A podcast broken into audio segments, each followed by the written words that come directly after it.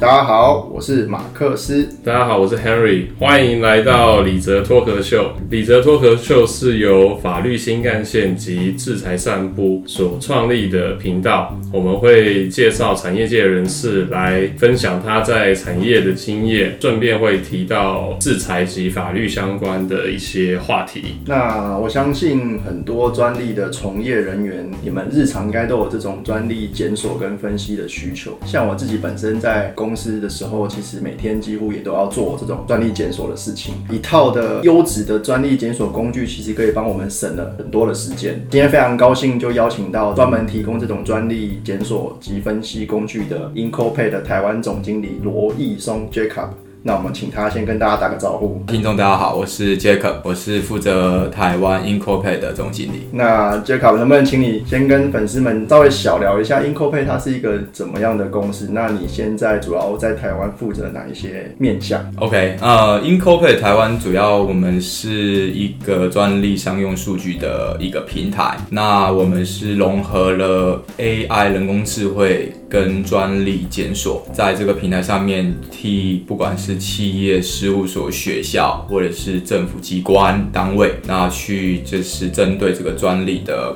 评估、专利的检索、专利的一些相关的呃这个数据的整合。那我们目前服务的客户其实就是台湾的一些不管是 OBN、ODN 还是 EMS 厂或者是 OEM 各个领域，不管是生物医疗、半导体各个行业、电子业，甚至是法律事务所，那学校或者是图书馆。几乎每一个领域我们都有服务。那你你在台湾主要会做哪些事情？像客户这些管理维护吗？呃，对，就是客户管理的维护。那比如说，如果客户有一些数据上面的疑问。那我们基本上都可以去当场去做解释跟解答，然后或者是对于数据的平台上面有任何的疑难杂症，当然还有包含一些报价啦，或者是说可能在使用上面有一些不顺，或者是呃不太能够去这个调整的地方，我们都可以随时做服务。了解，嗯哼，那在开我在做这个专利检索这个系统之前啊，我听说你之前也是有在知识产局服务过嘛？那可以介绍一下你服务的项目跟内容吗？当时候就是在智慧局做研替研发替代，然后当时候就是替呃审查官、审查委员去做一些前案的。检索，然后就是写出版的 O A。那呃，就是在这个三年的这个服役过程当中呢，其实遇到很多的辛酸血泪史。那包含了就是不管是被催要这个清理积案，那连我们的一些原本进去自海局的热情，都像清积案一样就清掉就没了。对，所以我们当时候其实大家那一梯是一百个人。大家其实都很拼命的去帮我们这个政府机关去清理这个专利的积案。了解，所以那时候主要就是协助审查官去提供他们一些前案的这种分析啊。对，然后还有写出第一版的 OA，然后我们再让这个审查委员、审查官去做修改。但是通常他们不会很大的微调了。你你有记得那时候最多一个月可能要做到几件吗？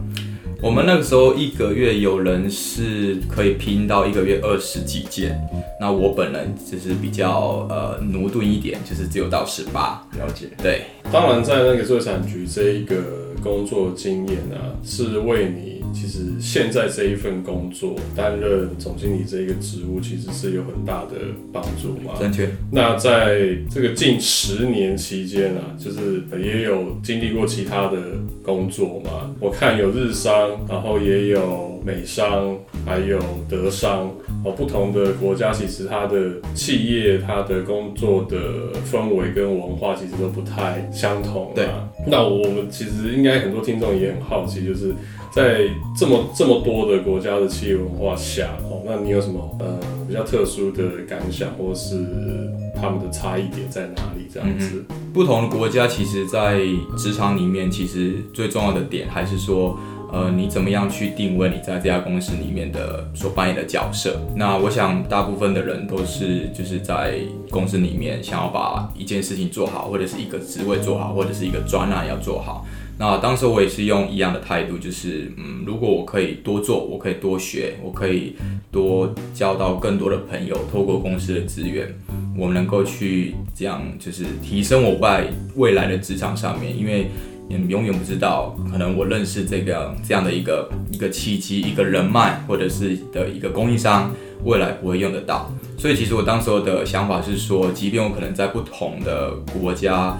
不同的产业去做一个资源的角色，但是我觉得第一个我会了解到，国家跟国家之间、不同的国家产业之间都有很多不同的隔阂文化。需要做很大的调整。那其实，这个过程当中，我也有很多的学习。当然，过程当中也一定有很多的矛盾啊、冲突啦，或者想要放弃。但是，就是坚持到底，永不放弃，这是我的想法。就是说，当我在这些很多的环境的时候，不同不同的转换，不同的工作上面的这个转职，甚至职位有很大的更动。我觉得关键就是说，我自己是怎么样定位，然后把这件事情做好。OK，那你觉得哪一个国家的文化你适应的时间比较久？我觉得适应时间最久的是日本的公司，因为我们其实要穿制服，我们早上要跳早操，蛮屌的，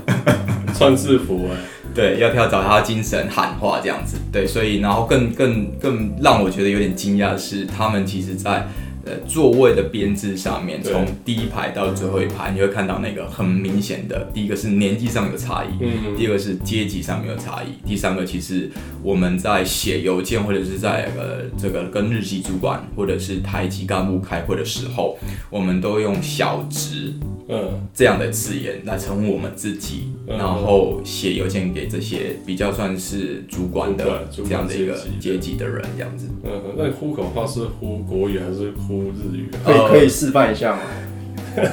呼口不行，不太方便，不太方便，因为 因为就知道是哪一家了。OK，对，但是。这个口号，我觉得当然就是大概在早上八，因为我们是八点准时上班，然后呼完口号就是十分钟过后了这样子，所以所以你们的口号这么长哦？口号加上体操。哦，对，然后这个老板就是日籍主管跟排级主管讲几句话，然后我们就开始上班。所以你们其实跟学生一样嘛？对，我们就穿着制服，小小学生背一个很大的书包这样子去去上班。很早很早上班，然后那个早操呼口号这样。对对，精神口号。对，精神口号，对。哦。哎，那那我听 听你说，就是其实当初在智慧局的这份工作的经验，对你要跳去这个产业界，其实没有太大的帮助。有没有跟跟大家分享一下，当初你在跳离这个专利界的时候，面临个什么样的问题？嗯，应该说帮助没有那么直接，没有那么直接。不要说没有帮助，了解，还是有帮助，或多或少，间接的帮助，只是没有那么直接上的帮助，因为这也可以无可厚。非啊，因为毕竟 apply 的职位跟即将工作的内容都不太一样。对我补充一下，谢谢智慧局给我这个研发地带的机会。但是我要说的是，我要离开智慧局到业界工作的时候，是经过一个很大的纠结跟挑战，因为其实很多业界的这个 HR 或者是用人单位的主管老板。嗯，其实我面了大概有三四十个工作机会，甚至五十个。那我也不知道我到底交了多少多少份的履历，面试了多少次的机会。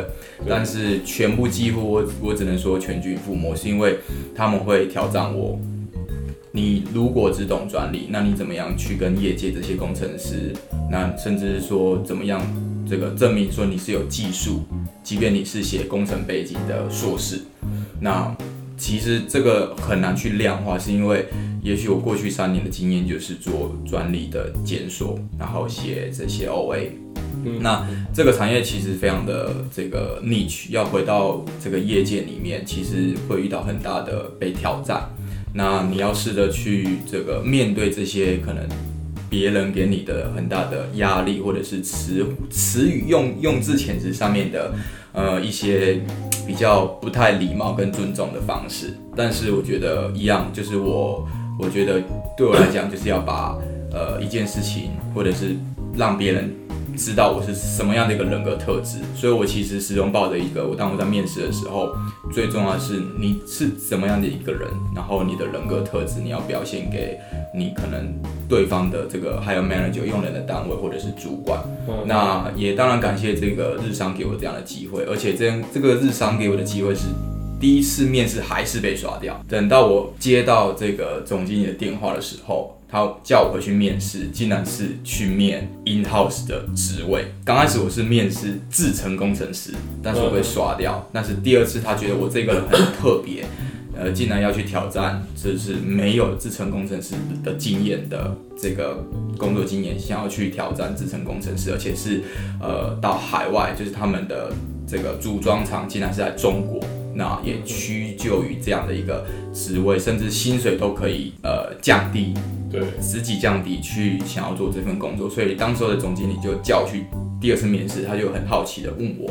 那我当然我用一个非常非常正面的方式，那也吸引到他的目光，所以他就最后就是害我进到这家日商，但是进去做的第一份工作还是 in house。就是一个企业里面的一个专利工程师，但是其实做以后才发现，我觉得我真的不太适合继续在做这一份工作，所以我就自己提写了 proposal 跟一些计划，跟这个公司内部的高层主管、自己主管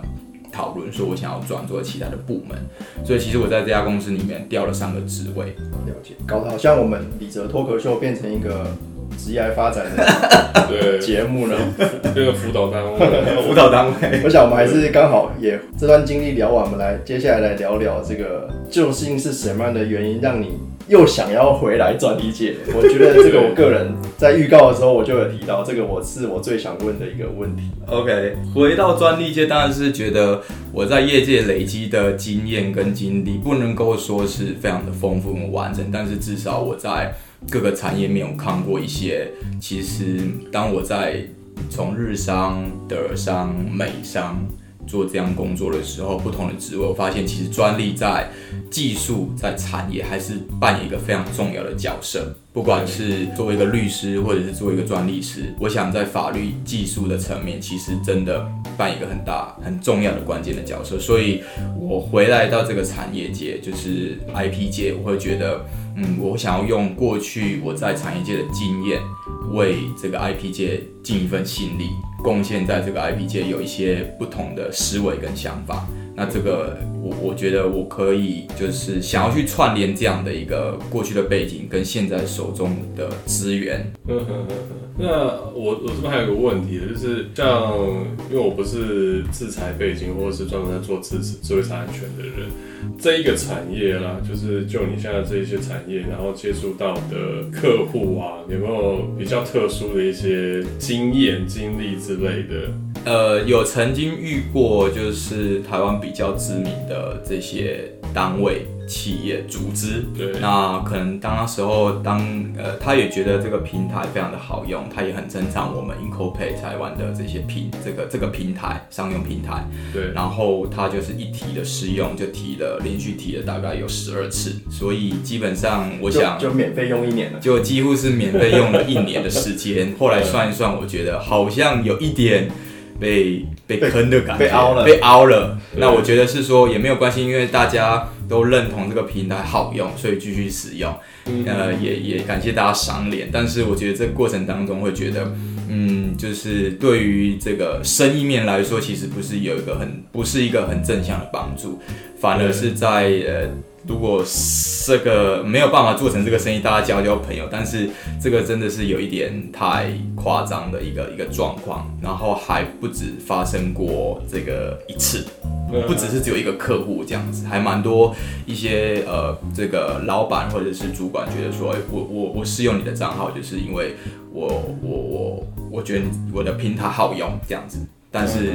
其实对生意上面没有生意上面没有任何的帮助。所以像像这个，其实就呼应到有一位粉丝提到的一个问题，就是说台湾的环境，其实不管各个产业都差不多有这样的情况，就是会有这种凹你或是比较低价竞争的这种现象。对。对，那其实我相信 Jacob 他这一年来在台湾也跑了这么多客户或是单位，对其实反而比较想要知道说，那你观察到这项这样的现象之后，其实你自己有没有什么建议？对于这种情况或是台湾的产业未来，其实你应该要怎么走，相相对而言会比较好。呃，有一句话我觉得我还蛮喜欢，就是说唯一不变就是改变。当然，我们面对这个市场的环境，我觉得最关键的还是说我们的价值，就是你要如何创造替客户创造价值，不是价格的问题，而是你要替客户解决他的痛点，创造一个价值链。那创造价值是你必须要整合一些一些方案。你可能会汇集资源、汇集人才、汇集软硬体的整合，我觉得这是需要去思考的。所以，当我们体现出我们自己产品技术核心或者是理念有价值的时候，其实就不是价格来定我们，而是价值走向。那我比较好奇的是，自从这个试用十二次的经验之后啊，那你们有有因为就是说啊，怎么就遇到这种一直试用的客户，会不会开始去限制说，哎、你你只能试用一次？我想，如果客户提起试用很多次，我我觉得他愿意用我们的产品，我觉得就是对我们的品牌 Incopay 是一个很大的加分。所以对未来其实遇到不管是客户他提起试用，或者是说他要比较长的这个试用的时间，我觉得就是服务这个 IP 产业界，或者是企业界，或者是一些研究单位，我这边都可以给予台湾客户一个最大的支持。我的那个很很很不错的回答。当然，我觉得为了产业整体的正向的循环，你该下订单的时候还是要下订单。对啊，就就好像你去市场哦，你要买橘子的时候，有问老板说，哎，你橘子甜不甜？啊，你气夹跨买嘛，哦，你试试看看看甜不甜嘛。那但是你也可能吃个一一片两片，然后那甜甜你就买嘛，而不是我整颗橘子吃完嗯甜，但是我没有钱买。哦，这样子的话，其实说说不太过去啦。哦，那我觉得这一个这一个消费的习惯跟思维，其实在台湾的各产业其实也是很常发生的，不管是不是在系统上的业界，或是在服务业、法律服务业。对对，其实都是都是这样子，就是感觉能能能凹就凹，能够不付钱就不付钱，我能够取得多大的资源就取得多大的资源，但是事实上还是回归一分钱一分货了。当各产业的人去提供服务或产品的时候，它一定有相对的成本需要去支出。当你买到很便宜的东西、夸张便宜的东西，或是甚至不用钱的东西的时候，你应该要去思考的是，那它这个东西是不是被偷料？或是甚至于说，它是有其他更大的利益存在，吸引你去，就是发印这个对对，这个东西。嗯所以其实消费者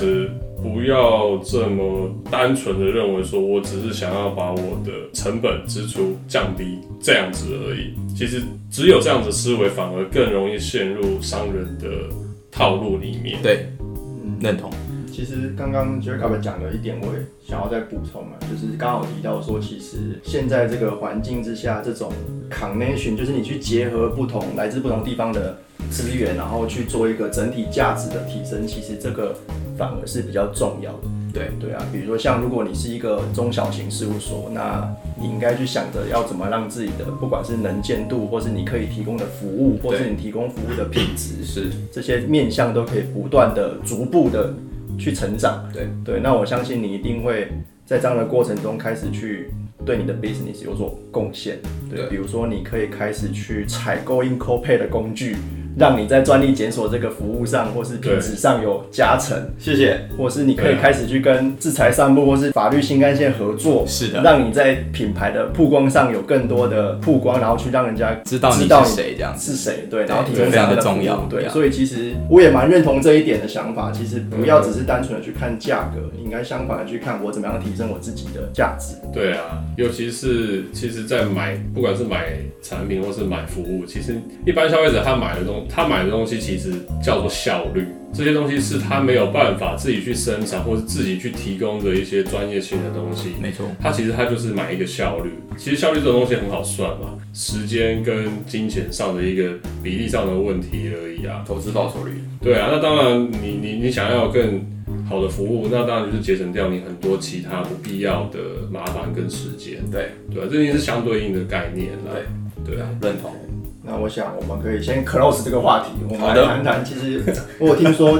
Jacob 你当初去 apply 这个 IncoPay 这个位置的时候，其实发生一段蛮有趣的过程，要不要跟大家聊聊？OK，我去北京去呃，算是这个呃现场第二次的面试。第一次我们是透过呃这个网络的面试、电话的面试，嗯然后也开了视讯这样子。那对方觉得哎、长得还蛮帅的哦，哦，你原来哦，OK，好，然后我们就去了，就是进到第二阶段，就是去了北京面试。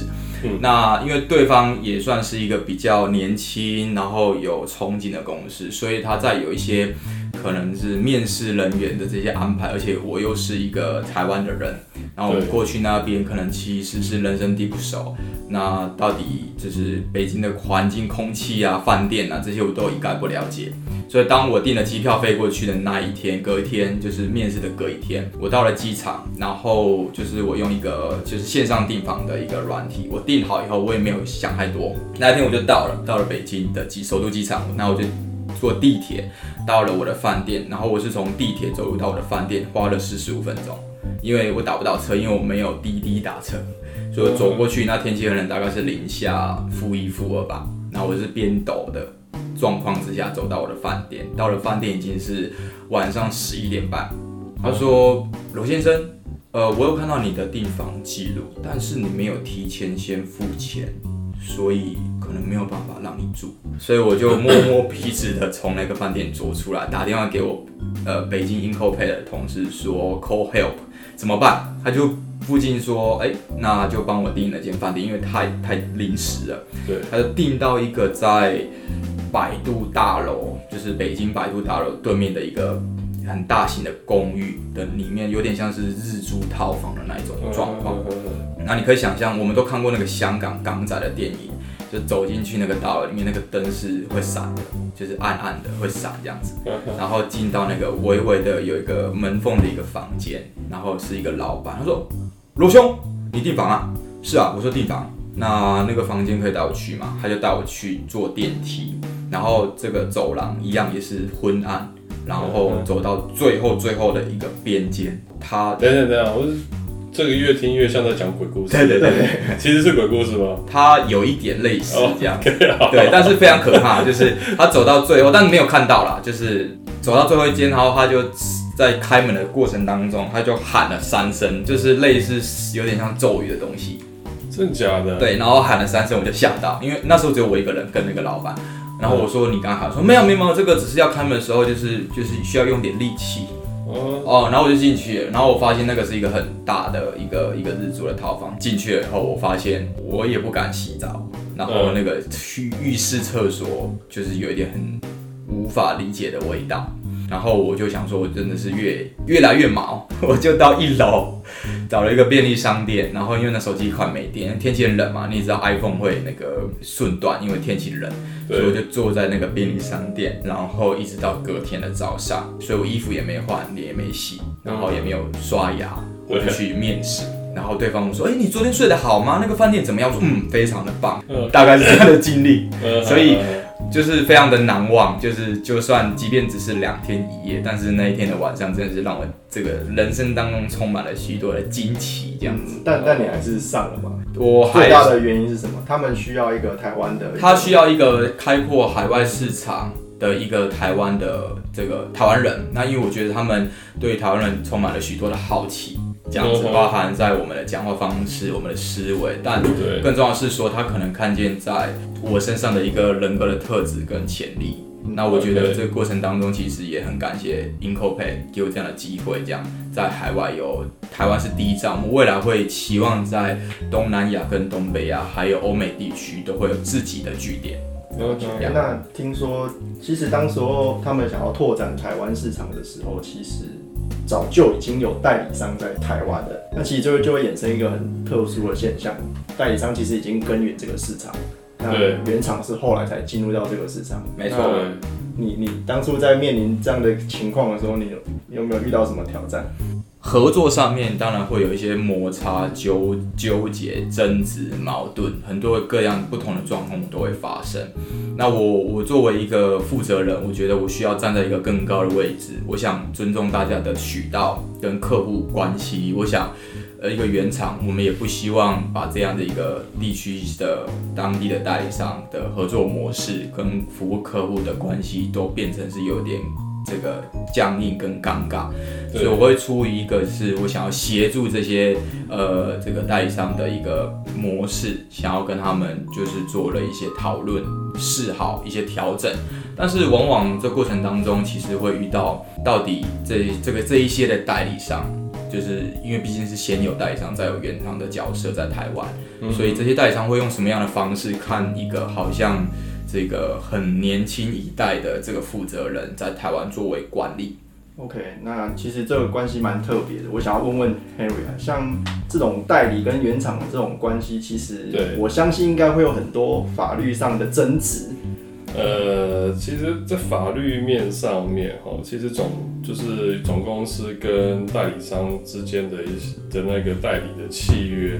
其实，在民法里面，它是一个代办商的。概念啦，那代办商其实，因为他也去准用了很多委任关系的呃法律规定，那在这样子的一个前提下，其实